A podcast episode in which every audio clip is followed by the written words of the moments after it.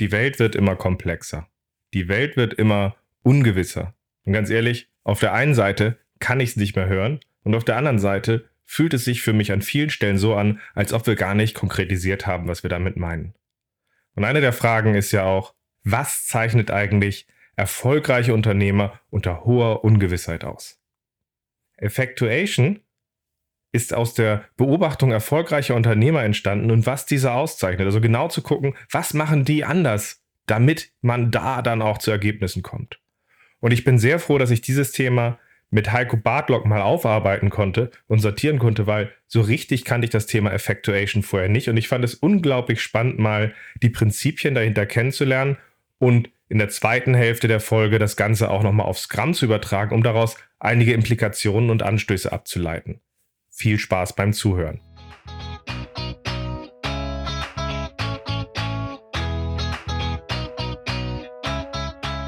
Scrum ist einfach zu verstehen. Die Krux liegt in der Anwendung für deine Zwecke in deinem Kontext. Der Podcast Scrum Meistern gibt dir dazu Tipps und Anregungen. Moin Moin, herzlich willkommen zu einer neuen Folge in meinem Podcast Scrum Meistern. Ich bin sehr froh, dass ich den Heiko Bartlock für die heutige Folge gewinnen konnte, weil ich wollte mit ihm mal ergründen, was ist Effectuation und wie ähm, passt das Ganze zusammen mit Scrum oder wie ergänzt das Scrum? Schön, dass du da bist. Moin, Ralf. Erzähl mal, was verbindet dich mit äh, agilem Arbeiten, aber auch was verbindet dich mit diesem Thema Effectuation? Okay, gleich das ganz große Rad. Äh, was verbindet mich damit? Ich bin gestartet vor über 20 Jahren, habe äh, irgendwie während des Studiums gedacht, ich will mal ein bisschen äh, raus aus der Uni und ein bisschen äh, Projektluft schnappern, äh, schnappen.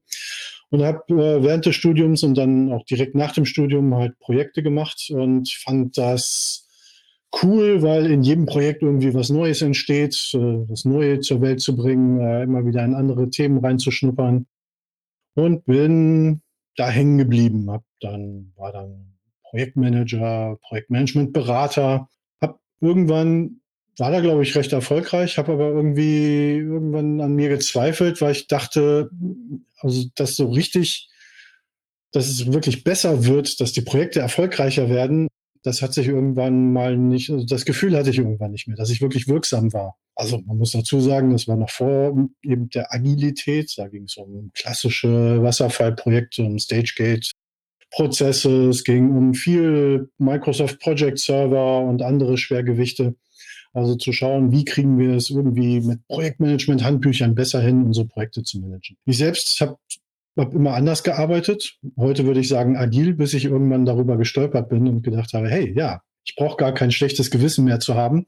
So wie ich arbeite intuitiv, weil das was anderes ist als das, was ich in meinen Wasserfallprojekten anderen Menschen ähm, mhm. mitgegeben habe. Genau, und da bin ich dann hängen geblieben und habe mir gedacht, wow, okay, es gibt zwei Seiten einer Medaille. Also das heißt jetzt nicht, dass Wasserfall irgendwie überhaupt gar keinen Sinn ergibt. In vielen Sachen gibt, ergibt das ja Sinn. Aber es hat einfach auch nicht so richtig zu mir gepasst. Deswegen habe ich mich dann mhm. in der Agilität besser aufgehoben gefühlt. Und irgendwann bin ich über Effectuation gestolpert und habe gemerkt, das ist ja noch ein Puzzlestück, was mir quasi fehlte, wo ich auch immer gedacht habe. Also muss dazu sagen, in meiner Product Owner Ausbildung, in meinem Zertifizierungskurs habe ich gelernt, wie ich als Product Owner ne, entwickeln eine schöne Produktvision und schauen, ähm, wir wissen noch nicht genau, wie, wie in drei Jahren das Produkt aussieht. Deswegen gehen wir eben ins Ungewisse, in die, in die Unsicherheit gehen schrittweise vor, versuchen schnell zu lernen, was möchte unsere Zielgruppe, unsere Nutzer, unsere Kunden, was möchten sie nicht. Was habe ich gelernt? Wie, wie priorisiere ich das, ähm, das Product Backlog nach Return on Invest? Das heißt, ich überlege mir, was könnte denn wahrscheinlich so der, der Wert sein ist aber Glaskugelleserei. Es ist nichts anderes als das, was, man, was ich vorher bei klassischen Projekten schon gemerkt habe, dass das nicht funktioniert, dass man am Anfang eines Projektes eine Wirtschaftlichkeitsanalyse macht und das natürlich so rechnet, dass es äh, im Projektbeantragungsprozess dann auch genehmigt wird. Wenn ich möchte, dass das Projekt durchkommt, dann rechne ich das Excel-Sheet so, dass zum Ende eben genau das bei rauskommt, dass es dann auch genehmigt wird. Hinterher, also ich habe es in zwölf Jahren klassische Projektmanagement nie erlebt, dass hinterher wirklich drauf geguckt wurde. Ist das jetzt auch eingetreten? Und wenn doch, naja, die Annahmen haben sich ja verändert. Ich habe einen Konzern gefunden, da haben sie es gemacht. Also da hat tatsächlich irgendeine der größeren Beratungsfirmen dann gesagt, sag mal, ihr müsstet da auch mal nachhalten. Das hat in der Firma dann dazu geführt, dass diese ganzen Business Case Sachen äh, sich stark reduziert hatten und plötzlich sehr viele Sachen motiviert wurden über den strategischen Nutzen. Und damit konnte alles dann weiterlaufen wie vorher. Ja, das genau. eine Theater durch das andere Theater ähm, genau. ausgetauscht. Ähm, ja. Passt, gibt aber einen Hintergrund und was ich nochmal ergänzen möchte für die Zuhörer ist, was ich an Heiko sehr geschätzt habe, an Sachen, die wir schon zusammen gemacht haben, ist, dass er mir nochmal relativ schön deutlich gemacht hat, zu sagen, letztlich ist Projektarbeit schon ein guter Schritt in die richtige Richtung gewesen, weil wir temporär ähm, die richtigen Leute zusammenholen, um zu einem Ergebnis zu kommen und letztlich im Agilen gegebenenfalls einfach nur noch einen Schritt weitergehen, wie wir das permanent schaffen und permanent aufbauen. Und ich fand diesen Blick drauf zu sagen, dass das letztendlich auch eine Evolution ist, wie Sachen weitergehen, sehr spannend. Das hast du vor einiger Zeit mal, mal dargestellt. Echt? Cool. Und deswegen hatte ich gehofft, dass wir heute mal lernen können, was Effectuation ist, weil, wenn ich ehrlich bin, ich habe überhaupt keine Ahnung. Aber das, was ich bisher von dir gehört habe, klang spannend. Deswegen ist meine Idee für heute, kannst du einmal kurz umreißen, was Effectuation eigentlich ist? Und dann gucken wir aus diesem Überblick quasi nochmal drauf, was sind die Fragen, die wir in der heutigen Folge zusammen dazu beantworten sollten, so dass man das Zusammenspiel auch mit, mit Scrum für sich sehen kann. Ja, also erstens, ich finde es immer super, wenn, wenn äh, solche äh, viel gewanderten Menschen wie du dann sagen, ich habe noch nie von Effectuation gehört. Genau das finde ich ja so charmant, dass es eben nicht die neueste Sau ist, die durchs Dorf getrieben wird, der nächste Management-Hype. Einerseits finde ich es charmant, andererseits finde ich es natürlich schade und deswegen sprechen wir ja auch miteinander, dass es äh, mehr Gehör findet, mehr Leute wissen, dass es das gibt, dass man das vielleicht nutzen kann. Aber es, es kommt tatsächlich aus der drögen akademischen Forschung. Das ist ein Forschungsthema. Entrepreneurship-Forschung.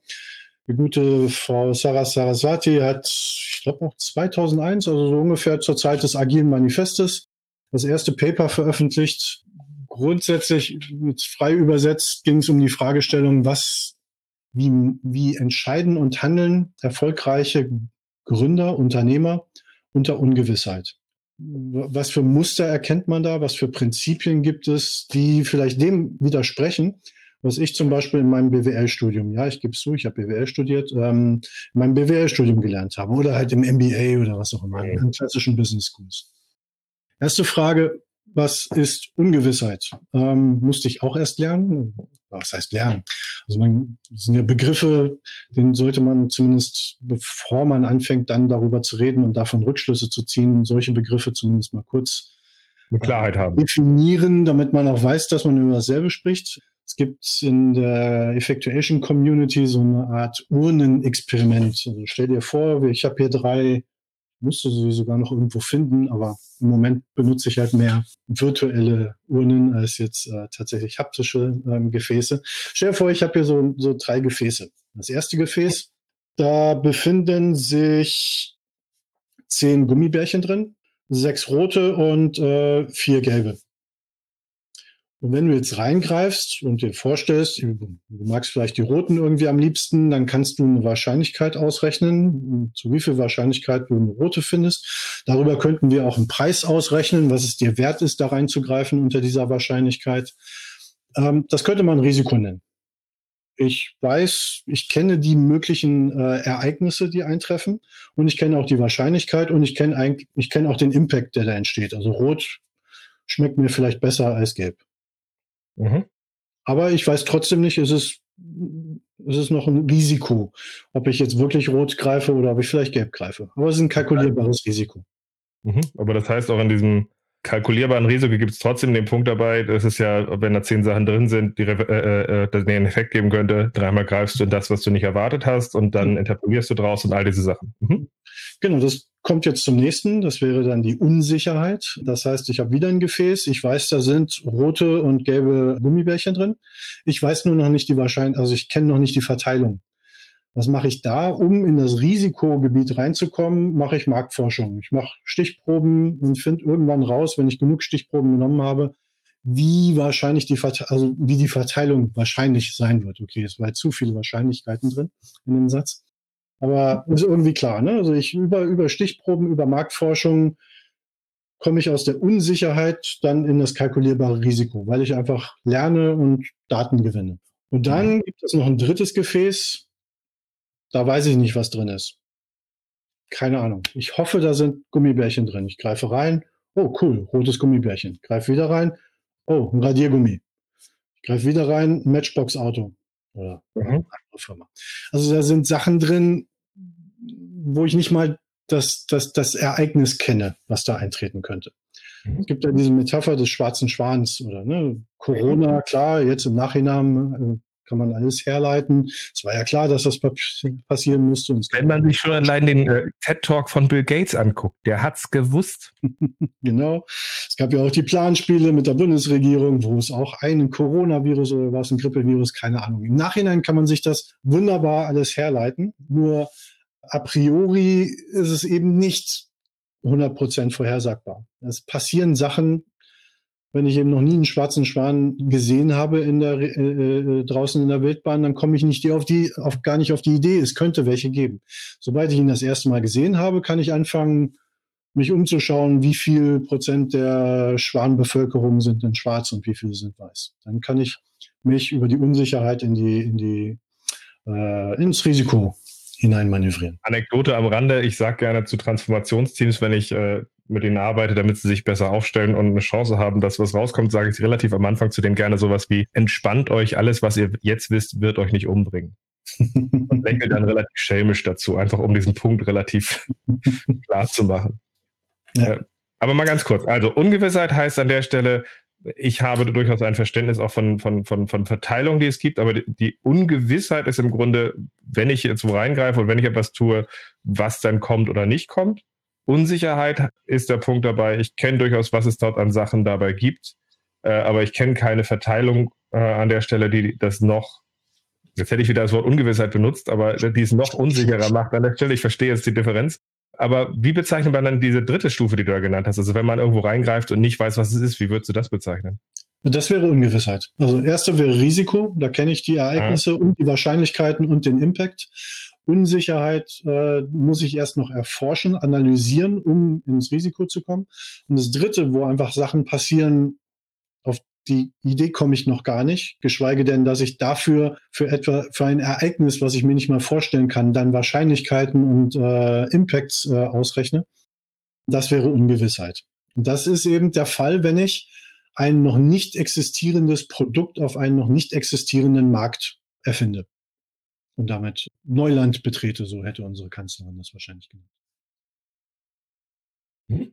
Also wenn ich ähm, nicht despektierlich gemeint, wenn ich aller Samba-Brüder ein funktionierendes Geschäfts Geschäftsmodell äh, in Markt A auf Markt B übertrage und das sehr erfolgreich mache, dann ist das etwas anderes als eben zum ersten Mal wie der Zappos-Gründer das erste Mal erfolgreich Schuhe übers Internet zu verkaufen. Also Zappos war Ungewissheit, Zalando war maximal Risiko.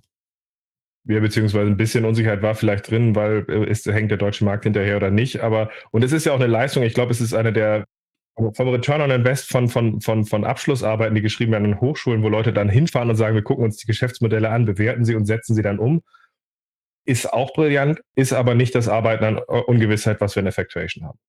Genau, das ist was anderes. Ähm, das ist nicht wertend gemeint, sondern es ist eben tatsächlich was anderes. Und für genau. das eine, deswegen auch Wasserfall versus Agilität, das eine hat seinen Sinn und das andere hat auch seinen Sinn. Und äh, man kann das nicht gegeneinander abwerten. Aber das heißt jetzt, äh, Effectuation, hatten wir jetzt gesagt, der Ungewissheitsbegriff ist dafür so wichtig an der Stelle, weil wir auch ganz klar trennen wollen, nein, hier geht es nicht um ein bisschen nachzujustieren, hier geht es auch nicht darum zu gucken, auch wir müssen ein bisschen die Verteilung rausfinden, sondern im Grunde geht es darum, bei einer maximalen Unsicherheit auch erfolgreich als Unternehmer zu agieren. Ja. Was sind denn so Aspekte, die das weil aufzeigen? Eigentlich, eigentlich, möchte ich deinen, deinen, deinen Satz fast noch umkehren, weil nochmal, mhm. das Charmante finde ich ja, dass sich eben nicht jemand die Gedanken gemacht hat, wie muss ich agieren, um unter maximaler Ungewissheit erfolgreich zu sein, sondern die gute Frau Saraswati hat ja, Verhaltensökonomin. Das heißt, sie hat erfolgreiche Gründer zusammengesucht. In der ersten Forschungswelle so um die 30. Nein, ich kenne jetzt keine bekannten Namen von denen, müsste ich tatsächlich mal nachschlagen, ähm, wenn es denn veröffentlicht wurde. Und hat, sie, hat ihnen eine, eine Gründungsaufgabe quasi gestellt. Das heißt, eben ein neues Produkt auf einem neuen Markt, den es noch nicht gibt, also unter Ungewissheit. Gründe ein Unternehmen unter maximaler Ungewissheit und hat sie dann laut denken lassen, wie sie vorgehen würden. weil sie es ja schon oft gemacht haben. Also es waren alles erfahrene Mehrfachgründer, die mehr als einmal und auch mindestens einmal erfolgreich, also sehr erfolgreich gegründet haben. Und hat sie dann diese, diese Denkaufgabe laut äh, mitdenken lassen und hat das natürlich fein säuberlich, akademisch, äh, forschermäßig ähm, mit transkribiert und hat hinterher geschaut, okay, gibt es da irgendwie Muster, dem widersprechen, was, wie gesagt, ich zum Beispiel im BWL-Studium gelernt habe. Muster Nummer eins. Ähm, Mittelorientierung anstelle von Zielorientierung. Ich habe gelernt, BWL-Studium, mach möglichst coole Ziele, möglichst konkrete Ziele, möglichst smarte Ziele ähm, und versucht dann dahin zu planen, dass ich dahin komme.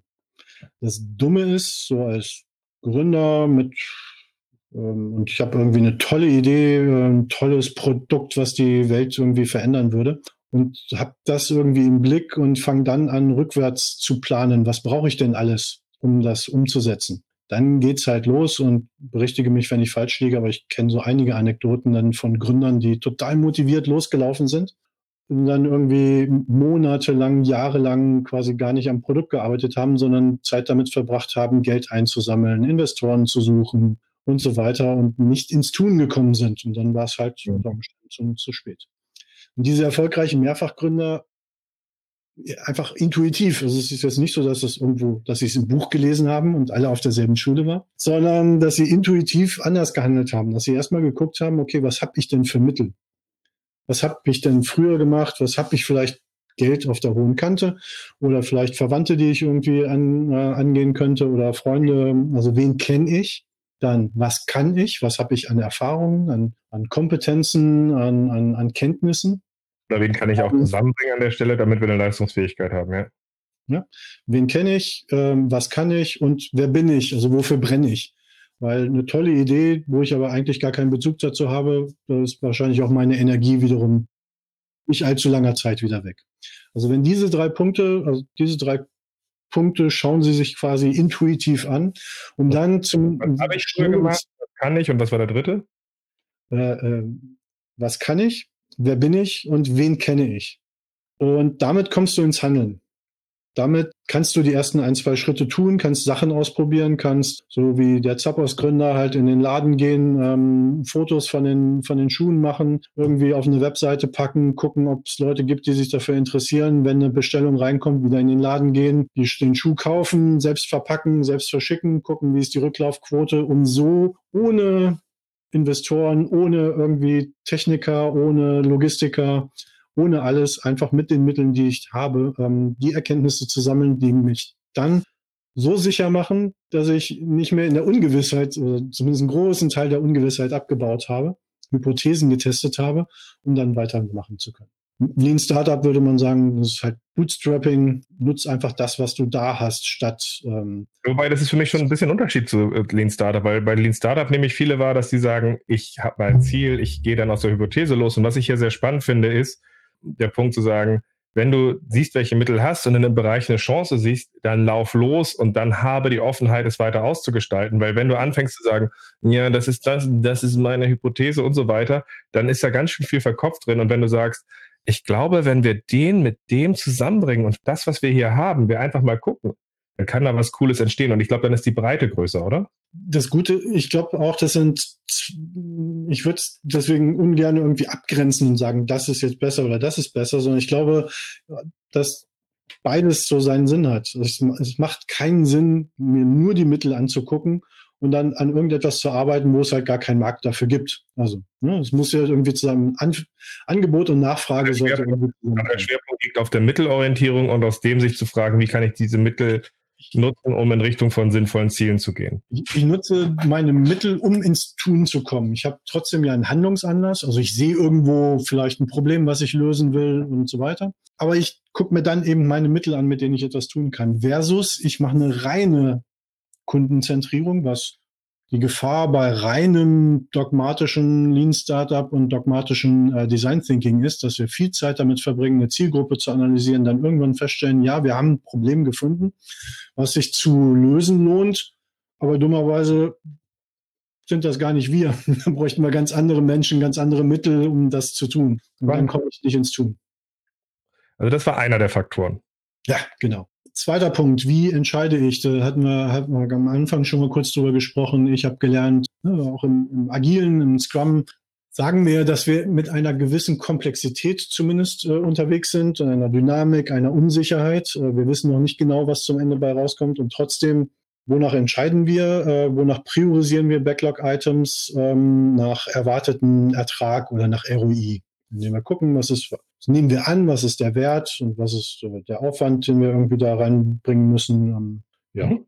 kann man machen wenn man sich dessen bewusst ist, dass das ein Ratespiel ist, wie es Henrik Nieberg ja auch in seinem wunderbaren mhm. Video äh, Agile Product Ownership äh, in der Nutshell immer wieder betont, das ist ein Ratespiel. Und wenn man nicht allzu viel, wenn man sich dessen bewusst ist, kann man damit, glaube ich, ganz gut leben. Die Erfolg befragten erfolgreichen Mehrfachgründer entscheiden eben nicht nach, also ne, wenn sie jetzt mehrere Möglichkeiten haben, entscheiden sie nicht nach äh, erwarteten Ertrag, also was könnte die, was könnten die Früchte sein, die ich in ein paar Jahren ernte, sondern sie entscheiden nach leistbarem Verlust oder leistbarem Einsatz. Und das ist tatsächlich auch etwas, was ich sogar im BWL-Studium gelernt habe, aber dann nie wieder in der Praxis gesehen habe, sowas wie Design to Budget. Mhm. Ich überlege mir vorher, was ist mein Budget und dann gucke ich, was da so reinpasst. Was ich damit Kannst du da mal ein Beispiel geben? Also so ein Szenario, wie das aussehen würde, wenn ich mir sage, was ich leisten kann. Wäre das sowas wie, keine Ahnung, wenn irgendein Berater jetzt feststellen würde, in der Zeit von Corona sieht er fest, dass das Geschäftsmodell wegbricht, der hat aber so und so viel auf der hohen Kante und überlegt sich, ich kann es mir jetzt schon leisten, dass wir uns ein halbes Jahr einschließen, wie jetzt zum Beispiel einige kenne, genau. die dann so ein Kollaborationstool bauen. Die sagen, wir probieren das jetzt einfach mal ein halbes Jahr, das können wir uns leisten und wir, wir sehen zwar ein Potenzial dahinter, genau greifen können wir es nicht und dann gehen wir damit letztendlich an den Start und gucken daraus weiter, anstelle zu sagen, wir raten jetzt, dass das den, den den Nutzen bringt. Genau. Leistbarer Verlust bedeutet, also mit Geld ist es sehr, sehr einfach. Genau das Szenario, was du, was du eben vorgestellt hast. Zeit ist auch ein leistbarer Verlust. Wie viel Zeit kann ich jetzt äh, investieren, ohne dann plötzlich all meine Beziehungen los zu sein. Tatsächlich auch soziale Beziehungen ist auch ein Einsatz. Ne? Wenn ich jetzt alles voll auf eine Karte setze und irgendwie ein Startup gründen will, vielleicht leiden dann meine Freundschaften drunter. Dessen sollte ich mir auch bewusst sein, wenn ich so eine Entscheidung treffe. Als ich das PM-Camp Berlin mit äh, Freunden zusammen das erste Mal hier habe stattfinden lassen, da war unser leistbarer Verlust das Renommee in der Community. Also wenn es einfach ein Scheiß-Event geworden wäre, dann hätten wir wahrscheinlich, wäre unsere Reputation in der Community ein bisschen abgesackt. Ähm, mhm. Das war unser leistbarer Verlust. Wir haben gar nicht so viel Geld zumindest investiert. Genau, also es gibt verschiedene Dimensionen. Aus meiner Sicht, also da passt es, da ist die Überschneidung mit Scrum halt eklatant, weil jeder Sprint ist ein leistbarer Verlust an Zeit und Aufwand. Und mhm. ich sage, ich kann, ich leiste es mir beispielsweise zwei Wochen mal in diese Richtung zu laufen und dann wieder zu überprüfen, ob ich auf dem richtigen Weg bin. Und wenn's, wenn wir feststellen, diese zwei Wochen war ein Experiment, aber wir, haben, wir sind genau in die falsche Richtung gelaufen, dann haben wir es uns leisten können, diese, diese 20, also diese, diese zwei Wochen zu investieren. Ja, quasi, ich, ich nenne das gerne auch geboxtes Chaos oder geboxte ja. Autonomie, wo ich sage, zur Not kann das Team jetzt zwei Wochen Halligalli machen. Genau. Das können wir leisten, deswegen geben wir ihnen die Freiheit. Ja. Wenn sie diese Freiheit dreimal verbraten haben an der Stelle und es in die völlig falsche Richtung gegangen ist, dann wird jede Organisation irgendwann darauf reagieren. Aber nee, passt gut. Slacktime von Google, die 20 Prozent, die äh, legendären, war halt auch leistbarer Verlust. Und Mhm. Bin irgendwann mal auf eine Statistik gestoßen, dass zumindest eine Zeit lang, als das noch so gelebt wurde oder größtenteils gelebt wurde, 50 Prozent der Google-Produkte während dieser Slack-Time, während dieser 20 Prozent macht, was ihr wollt, Zeit entstanden sind. Eben nicht durch ein Stage-Gate-Verfahren mit Innovation Committee, die da gucken, was sind die besten Ideen, sondern weil irgendeiner auf die Idee gekommen ist, hey, ich alle E-Mail-Tools auf dem Markt sind blöd, lass uns, ich baue was eigenes und so ist Gmail entstanden. Nicht passt, geplant.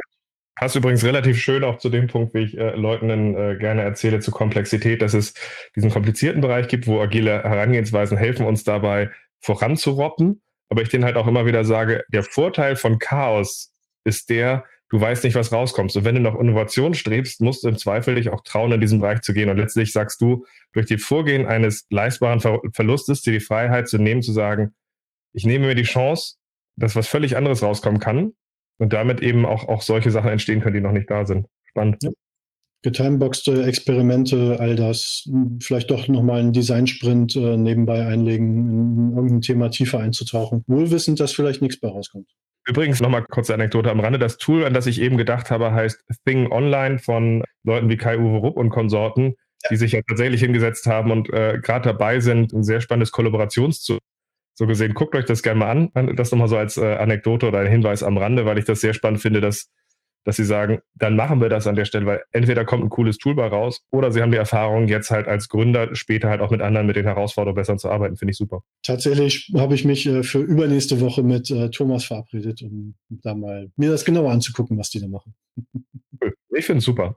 Also wir haben jetzt Entscheidungen über leistbarer Verlust und äh, nicht über Return on Invest oder ist mal primär darüber und wir hatten äh, Mittelorientierung statt Zielorientierung. Was sind denn noch so an Themen, die dabei rausgekommen sind? Ein weiteres ähm, Prinzip oder Muster ist Partnerschaften. Da ist die Überschneidung wieder ein Stück weit zu Lean Startup. Da gibt es das geflügelte Wort Get out of the building, sprich mit Leuten über deine Idee. Es wird dir niemand deine Idee klauen, solange du noch nicht bewiesen hast, dass sie eben auch erfolgreich ist. Und dadurch hast du die Chance, eben mit, mit Menschen zusammenzukommen, die da andocken. Also viele werden sagen, vergiss es, hat noch nie funktioniert, haben wir ausprobiert, klappt nicht. Aber es wird Leute geben, die sagen, wow, cool, da mache ich mit. Oder da, da kann ich etwas einbringen.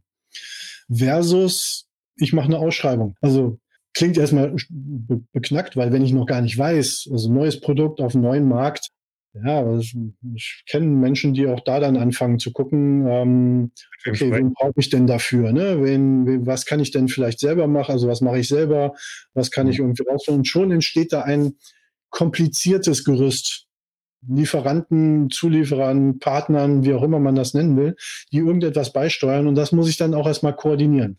Versus eben Partnerschaften, get out of the building, sprich mit Menschen und Menschen, die sich dann einbringen und sagen, okay, finde ich coole Idee, die bringen wieder neue Mittel mit, ohne dass ich einen Investantrag stelle, bringen die ja ihre Mittel mit, wenn sie mitmachen wollen. Und sie bringen auch eigene Zielvorstellungen mit. Vielleicht haben sie einen Zugang zu einer, zu einer Zielgruppe, wo das eben dazu passen würde. Genau. Und das ist aber dann wiederum die Offenheit, die es halt braucht. Also wenn ich schon genau weiß, das ist meine Vision und genau so soll eben dieses neue Produkt aussehen, dann wird das so nicht funktionieren. Dann, dann kommt kein Partner an Bord. Wenn ich offen bin. Es braucht eine hohe Offenheit. Wenn ich offen bin, mit auch zulasse, dass meine Idee sich dann in eine andere Richtung vielleicht weiterentwickelt. Also nicht, also auch durch, durch, durch Kundenkontakt und durch eben ne, Analyse, was, was, was, was sind vielleicht wirklich Probleme, zu, die zu lösen sind. Love the problem, not your solution, gehört da auch mit dazu, aber eben auch Partnerschaften mit hineinzuziehen. Das ist etwas, was ich im, im Nicht-Gründer-Kontext tatsächlich sehr, sehr selten sehe.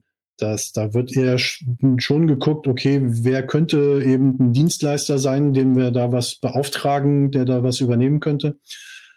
Aber zu schauen, ob man vielleicht da ein Joint Venture, also ein gemeinsames Ding draus drehen kann, passiert echt selten. Mhm. Ähm, also, ist, also wir haben jetzt Partnerschaft an der Stelle, wir haben dieses Wie entscheide ich, wir haben äh, mittelzentriertes Handeln, äh, Mittelorientierung. Du hattest, glaube ich, noch einen vierten, oder? Ja, genau. Eins kommt noch, ähm, der klingt jetzt sehr profan, sehr platt. Zufall als Chancen zu nutzen, also Überraschungen immer als Chancen zu nutzen muss es da wieder äh, gegen das abgrenzen, was ich im BWL und Projektmanagement äh, gelernt habe. Nämlich das Gegenteil davon wäre Risikovermeidung. Also indem ich Risikomanagement mache, indem ich mir überlege, was sind äh, Sachen, die passieren könnten, Zufälle, Störungen, die passieren könnten und wie kann ich mich davon abgrenzen? Was kann ich tun, um das zu vermeiden? Oder was kann ich schon in der Hinterhand haben, wenn dieses Ereignis eintritt, ähm, habe ich dann Plan B, Mitigation Plan oder was auch immer, um irgendwie etwas dagegen zu tun. Versus solche Ereignisse, die ich mir noch nicht mal, wo ich noch nicht mal weiß, was passieren kann. Für die kann ich auch kein Risiko, die kann ich auch nicht in ein Risikoinventar eintragen. Also kann ich es auch gleich lassen. Das war jetzt ein bisschen provokant. Natürlich, wenn ich irgendwie äh, jetzt ein, eine App entwickle, sollte ich gewisse Risiken, dass die, dass die äh, gehackt wird oder was auch immer. Also Risiken, die ich benennen kann, sollte ich mich natürlich irgendwie davon ab, äh, abgrenzen. Aber es passieren halt Sachen, die ich noch nicht benennen kann. Und die, und jetzt kommt eher eine Haltungsfrage. Gucke ich auf diese schwarzen Schwäne, die da draußen passieren und sage, oh Mist, jetzt ist mein Plan durcheinander gekommen, jetzt klappt das nicht mehr, was ich vorhatte? Oder sage ich, cool, dadurch ergeben sich neue Möglichkeiten. Jede Krise schafft halt auch Gewinner, also Verlierer und Gewinner. Und es gibt einige, die diese Corona-Krise jetzt auch ganz erfolgreich genutzt haben ähm, und äh, geschaut haben, was ergeben sich daraus eben für neue Möglichkeiten. Und andere haben eher geschaut, Mist, mein Geschäftsmodell bricht mir gerade weg, ich armer Tropf. Nein, also das ist jetzt natürlich auch wieder provokant. Das ist ein Stück weit eine Haltungssache, die, die da einfach beobachtet wurde. Nicht wertend gemeint, aber die erfolgreichen Mehrfachgründer, die befragt wurden, die sind eher mit der Haltung rangegangen, okay, wenn da draußen Sachen passieren, auf die ich keinen Einfluss habe, die ich so nicht vorhergesehen habe, kann ich davon Sachen nutzen erleichtert es mir vielleicht sogar Entscheidungen zu treffen. Mhm. Wenn ich mich vorher nicht entscheiden konnte, mache ich jetzt, mhm. versuche ich jetzt meine On-Site, meine Präsenztrainings zu perfektionieren und da irgendwie zu äh, Kniffe zu finden, wie ich das besser machen kann, oder mache ich mehr Online-Trainings? Jetzt hat sich so ergeben, dass die Online-Trainings gerade irgendwie, ähm, also ich musste keine Entscheidung im Frühjahr treffen, ob ich jetzt äh, meine Präsenztrainings oder meine Online-Trainings ähm, stärker fokussieren sollte. Ja. ja wie gesagt, nicht wertend gemeint, aber das. Ähm aber es, äh, letztendlich äh, die Ergebnisse, auch wenn du aktiv dazu hinführst, dass du zum Beispiel Ergebnisse schaffst, schaffen für dich halt den Punkt dabei, du kannst dich über alles Mögliche gräben dabei, aber du kannst einfach sagen, ich spiele den tödlichen Pass, es kommt was raus, ich gucke mit Neugierde drauf. Und dabei sind gerade die Sachen, die halt eben unerwartete, häufig halt eben sowohl erstmal etwas, was dann tatsächlich auch wirklich, wenn du dir das aufgreifst, einen richtigen Mehrwert schafft, und dass es eben dir auch einige Entscheidungen einfach abnimmt, weil wenn du plötzlich dann halt einfach mal losstolperst, in Anführungszeichen, wo drin bist, plötzlich siehst, hey, das könnte ich mit dem und dem verbinden, dann nimmt es dir halt viele Entscheidungen ab und in Corona wollten so viele ja nicht Präsenztraining sagen. Genau, da musstest du auch nicht lange entscheiden. Vielleicht noch ein Beispiel. Also die Beispiele, die man bestimmt kennt, sind eben ne, die Post-its, sollten nicht so erfunden werden, war eigentlich, äh, es sollte ein Klebstoff werden, ist dann ein Haftstoff geworden. Der gute Mann hat dann gedacht, es haftet es nur, es klebt nicht, es haftet nur. Gedacht, okay, als Lesezeichen könnte man es ganz gut verwenden, hat dann irgendwie festgestellt, dass die Leute, denen er die das Lesezeichen an die in, äh, mitgegeben hat, es irgendwie an den Monitor geklebt haben und äh, Notizen drauf gemacht haben und so sind irgendwann die Post-its entstanden. Ein anderes Beispiel, eine andere Anekdote. Weißt du, wie der Teebeutel entstanden ist? Weil, weil das so gut wie keiner kennt. Ich weiß auch nicht, wo ich da mal drauf drüber gestolpert bin. Der Legende nach, zumindest die ich äh, gelesen habe, ist der Teebeutel so entstanden, dass ein Teehändler seinen Lieblingskunden kleine Teeproben äh, von neuen Teesorten schicken wollte. Und irgendwann ist er auf die Idee gekommen, das halt hübsch zu verpacken, hat so Seiden, hat so Seiden, äh, nicht Seidenpapier, also Seiden Fetzen genommen ähm, und hat daraus dann ähm, ein bisschen Teeprobe ähm, reingepackt und hat das dann schön wie so ein Säckchen ähm, für, ähm, mit einer Schleife und hat so ähm, diese Teeproben an seine besten Kunden verschickt. Also Seide, Tee hinein, Schleife drumherum und verschickt. Irgendwann hat er einen seiner Lieblingskunden mal besucht und ihm ist der Mund offen stehen geblieben, weil eigentlich war das ja nur als Probe gedacht. Also er war davon ausgegangen, dass natürlich alle dieses, dieses kleinen Säckchen aufmachen, den Tee rausnehmen und ganz normal in die Teekanne tun und damit ihren Tee aufbrühen. Als er dann zu Besuch war, konnte er gar nicht so schnell reagieren, wie er gesehen hat und gestaunt hat, dass sein Kunde diese, dieses Seidensäckchen genommen hat und einfach direkt ins heiße Wasser getan hat.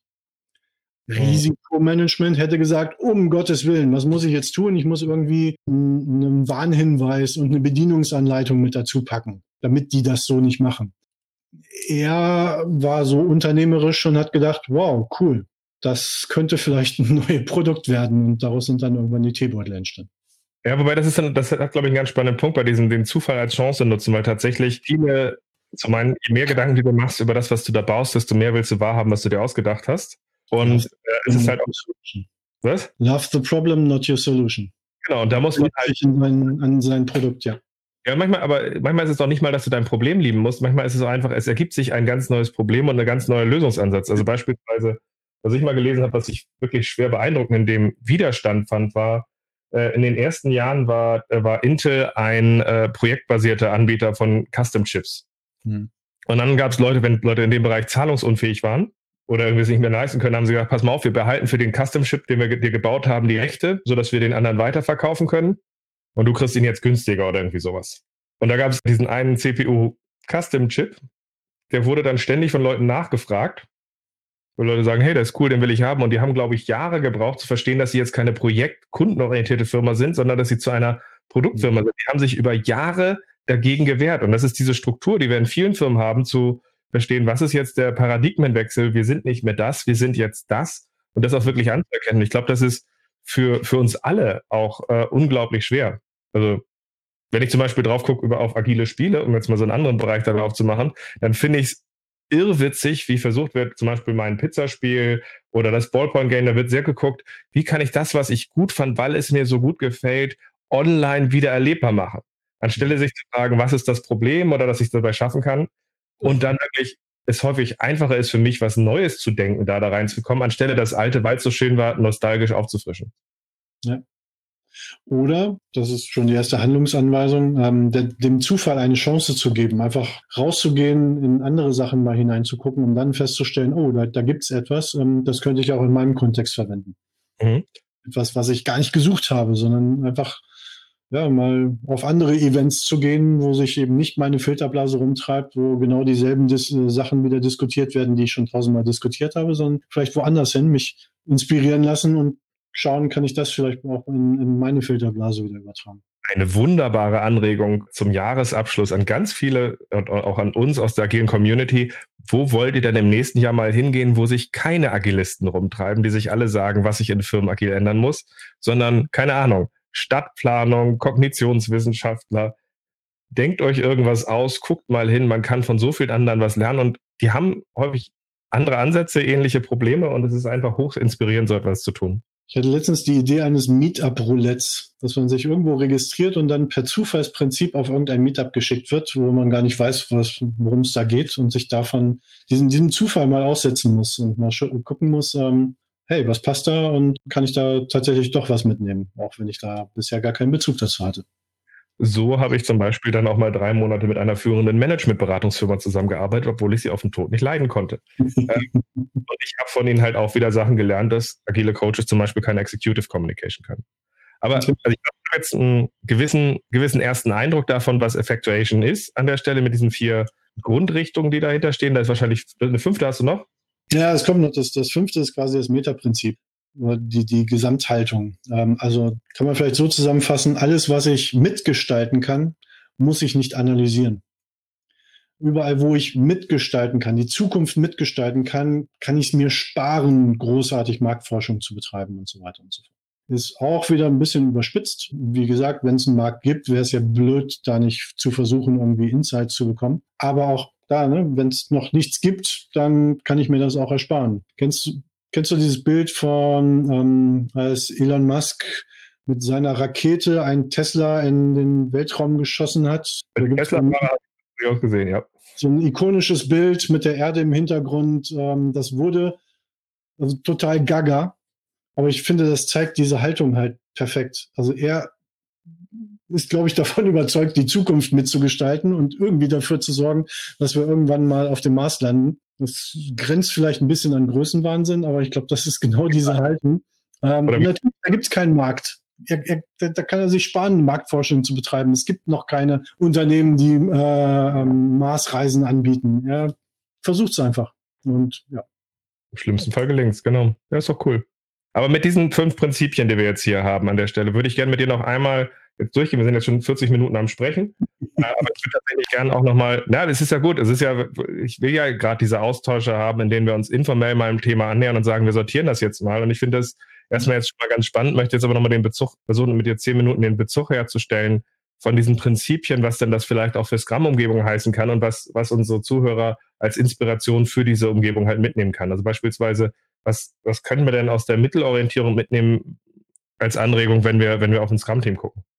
Also das ist ganz, ganz konkret. Das habe ich auch mit verschiedenen Teams gemacht, dass wir uns diese drei Fragen vielleicht noch ein bisschen aufgedröselter, also wer bin ich, was kann ich und wen kenne ich, dass das jeder für sich beantwortet, nennt sich dann Mittelinventar, also mal seine eigenen Mittel aufschreibt und das zusammenträgt. Das habe ich mit Teams gemacht, da ist so ein Brown Paper draus entstanden, wo alle Mittel aus dem gesamten Team drauf waren, was man nutzen kann, wenn man zum Beispiel im Sprint feststellt, wir sind doch nicht ganz unabhängig, nicht so independent und autark, wie wir uns das gewünscht haben, sondern wir müssen auf irgendjemand anders warten. Wir brauchen eine Freigabe von XY oder uns fehlt jetzt doch irgendwie an Geld. Also wir kommen in so eine Mangelsituation rein. Und statt eben dann wieder nicht mehr im Handeln zu bleiben, sondern dann eben festzustellen, okay, müssen wir jetzt irgendwie einen Antrag stellen, müssen wir dass wir eine Fortbildung kriegen oder was auch immer, einfach zu gucken, können wir nicht einen Workaround schaffen mit den Mitteln, die wir schon haben. Also können wir etwas tun, vielleicht nicht die perfekte Lösung, die wir gedacht haben, aber können wir etwas tun, um trotzdem vielleicht zu lernen, um einen Prototypen zu bauen, um trotzdem irgendwie Feedback zu kriegen, auch wenn es vielleicht noch nicht genau das ist, was wir eigentlich vorhatten. Ich nach so einer schönen, schönen zum Beispiel zum Jahresanfang, wo man einfach sich mal hinsetzen kann und sagen kann, so als Orientierung auch immer, damit wir mal so in seinen Mitteln rausgucken, die wir dann einsetzen können, einfach mal das durchzugehen. Finde ich cool. Und wichtig ist da, sich vielleicht auch in mehreren Iterationen dann auch die, die, die Offenheit selber zuzugestehen, nicht nur an den aktuellen Job zu denken, weil dann wird es schnell profan. Jeder schreibt halt so, dann wird es eine Kompetenzmatrix, schreibt quasi meine Stellenbeschreibung auf, die, ne, ich bin halt Backend-Entwickler und so weiter und so fort. Äh, sondern eben auch gucken, was habe ich in früheren Jobs gemacht und was mache ich in meinen Hobbys. Also mein, mein Lieblingsbeispiel ist der, der Intro, der anscheinend introvertierte Softwareentwickler, der in einer solchen Session eben sagt, dass er als Hobby äh, Impro-Theater spielt. Was überhaupt nicht zu dem Bild passt, was alle anderen von ihnen hatten. Was aber eben nochmal eine, eine, eine, ein Skill ist, der ja, total helfen kann. Da habe ich im Sprint-Review zu zeigen, mhm. was wir gemacht haben und mit dem Feedback umzugehen. Habe ich tatsächlich eine schöne Idee zu, was da, glaube ich, vielen Firmen auch helfen könnte. Ich habe mit vor zwei Folgen mit äh, Kai-Uwe Rupp eine Folge zu Scrum und Hardware aufgenommen. Und tatsächlich ist einer der Punkte, die sich viele sich gar nicht bewusst machen, wieder auch da in den Alltag reinzutragen ist. Die meisten äh, Ingenieure haben, haben eine Werkbank äh, im Keller stehen und löten selber. Gleichzeitig haben die Firmen aber äh, rausoptimiert, dass man in der Firma schnell ein Prototyp lötet. Das heißt, sie haben eigentlich ganz viele Hobbybastler, die man nur wenig tun muss, um sie anzustoßen, damit man dieses Mittel nutzt und gleichzeitig guckt das Management drauf und sagt, wie können wir nur jemals wieder diese Fähigkeit erlangen, anstelle dass man diese motiviert, diese einzubringen. Ja, cool. Ja, genau. Leistbarer Verlust liegt, glaube ich, auf der Hand. Eben kleine Experimente, timeboxed, ähm, aber wie können wir die Leute da hinschubsen oder wie kann man sich, sich dabei auch motivieren, das zu tun? Weil wenn man aus seinem, seinem alten Trott kommt, zu sagen einfach, ja, dann arbeite mal mit deinem leistbaren Verlust, ist für viele, glaube ich, nicht ganz greifbar. Ich, also was, ich kann dir kurz erzählen, was ich gern mache. Also ich mache es gern mit Teams, wenn die mir erzählen, wir wollen dieses oder jenes machen an der Stelle, motiviere ich sie häufig dadurch zu fragen, ihr habt dieses große Ding, was ihr da entwickeln wollt. Wie oft habt ihr denn sowas schon entwickelt? Und die sagen häufig. Und dann frage ich danach nach, und wie oft ging es gut? Und dann kommt eher so die Antwort, nie. Also es gab immer irgendwie diese holprige heroische Phase am Ende und auch die eine oder andere Überraschung, um sie dann zu motivieren, okay, was sind die unbekannten Unsicherheiten und Risiken und wie kann ich es vereinfachen, sodass man sich dann halt eher auch mal so ein einfaches Ding vornehmen kann und sagen, das können wir uns jetzt, auch wenn wir nicht genau wissen, was rauskommt, wir können uns das jetzt zutrauen, dass wir das jetzt mal zwei Wochen durchziehen. Und dann halt einfach auch eine Neugierde haben, hilft uns das bei den Risiken, aber auch bei was Neuem. Also ich glaube, wir brauchen auch häufig einen Schubs, weil wir auch schon so eine gewisse Komfortzone haben. Mhm. Können natürlich auch Rituale bei helfen, dass man sich vornimmt, äh, einmal im Quartal einen Hackathon zu machen, wo es eben nicht darum geht, irgendwie, also dass es einfach die Freiheit ist, Kleinigkeiten auszuprobieren, ähm, schnell Feedback zu kriegen und, und, und das dann vielleicht wieder ins, ins Backlog einfließen zu lassen, diese Erkenntnisse. Mhm.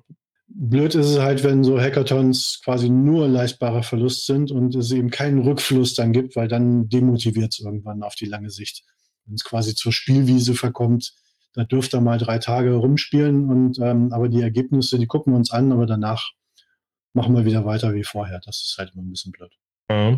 Ja, das ist so das, was ich gerade gedacht äh, weil, äh, habe, weil ich in vielen Firmen tatsächlich auch einen, einen, gewissen Punkt gerne mache, dass ich tatsächlich eher auch sage, okay, wie hilft uns, dass wir das Leute auch sehen, dass es sinnbar ist, weil ich häufig gerade bei den Hackathons wahrnehme, dass Firmen, ja, dann, ich hab, äh, äh, wir haben gelernt, dass man da einmal im Quartal rumspielen soll, also dürft ihr jetzt spielen und das wird dann sehr despektierlich und ich glaube, der Punkt, die Freiheit braucht man, die du sagst, ich glaube, die ist wichtig, aber eben auch dann zu sagen, wie schaffen wir es, dass wir einen Blick drauf haben, wie kriegen wir davon Insights zurück, was nehmen wir mit, wie kriegen wir sie rein, ich glaube, das ist...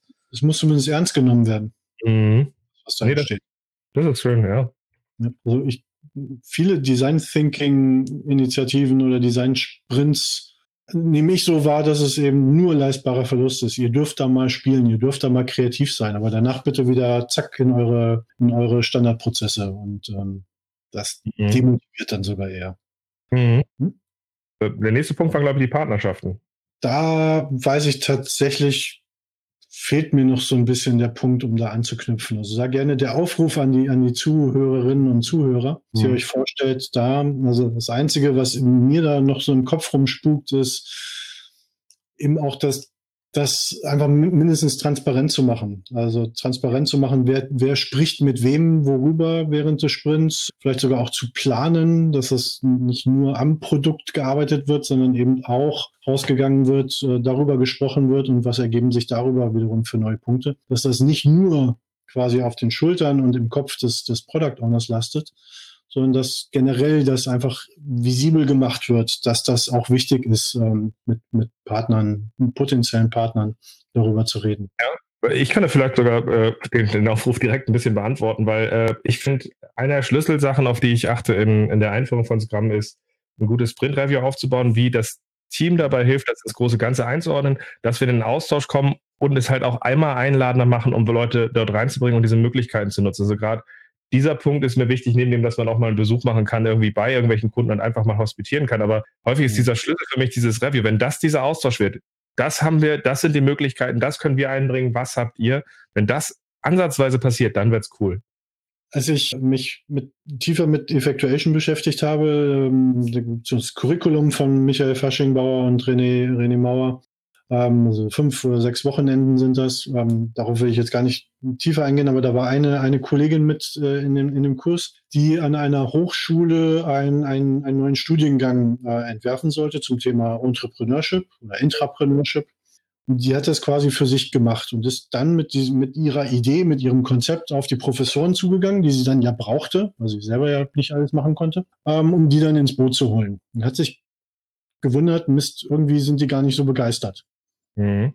Der Klick war dann, ja, geh eben nicht mit einem fertigen Konzept hin und frag sie dann, was sie da, also ne, ich brauche dich und mach doch bitte mit. Dann bist du halt Bittsteller und die müssen in dieses Konstrukt rein, in diese Ausschreibung quasi, sondern geh einfach offen auf sie zu und frag sie, hey, ja.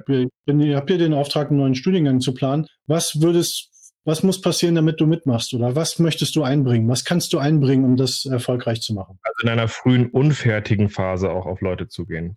Ja, und das, daraus sind dann tatsächlich, daraus ist, ist eine Co-Kreation entstanden. Mhm. Wäre der Unterschied eben beim, auch im Sprint Review, nicht zu zeigen, hey, das haben wir gemacht und gebt uns mal Feedback, sondern hey, das ist es, ähm, lasst uns mal gemeinsam weiterdenken. Was kommt als nächstes?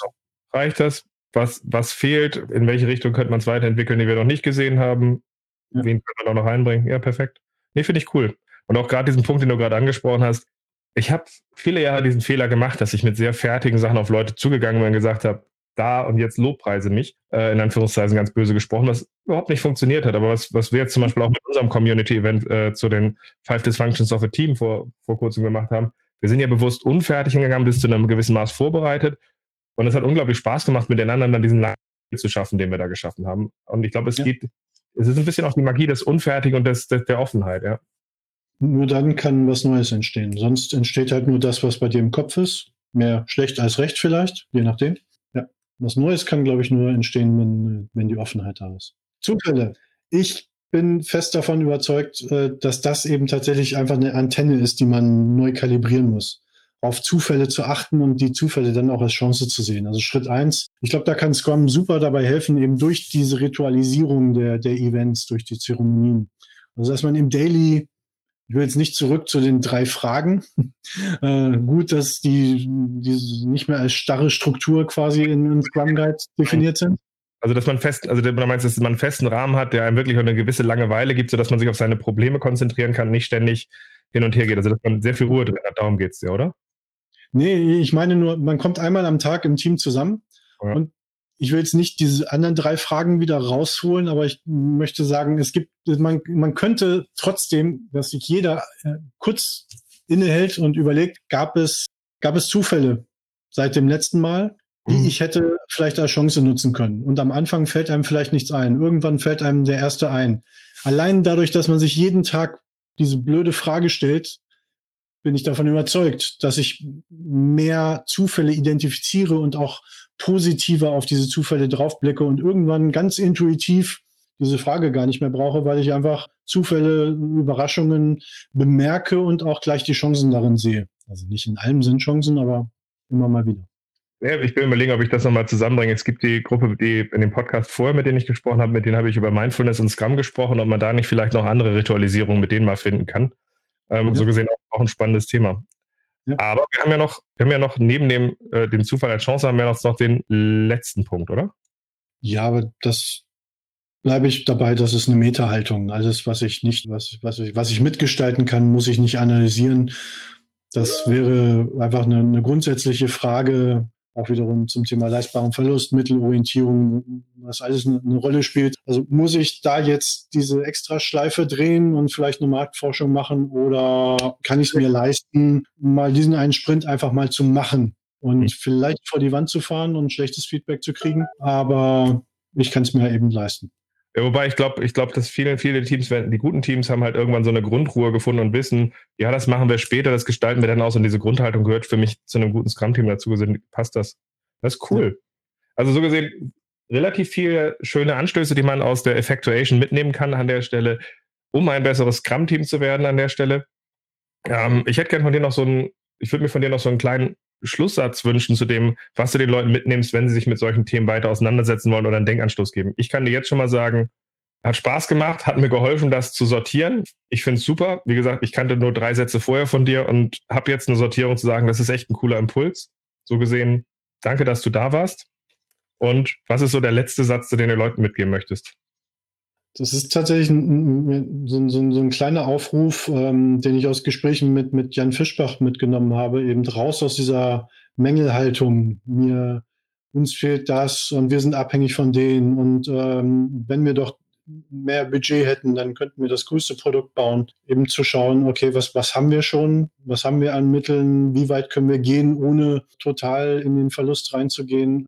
Gibt es vielleicht Partner, die wir gar nicht da draußen, die wir eh schon kennen in, unserer, in unserem Netzwerk, die wir einfach mal offen fragen könnten und eben offen sein, was sich daraus was Neues entwickelt. Statt ein Ziel hinterher zu laufen und ein Impediment nach dem nächsten irgendwie wegzubeantragen und gar nicht mehr dazu kommen, wirklich ein, ein cooles Produkt zu bauen. Cool. Dankeschön, Heiko. Hat mir wirklich sehr geholfen, das Thema zu sortieren. Danke für die Einladung.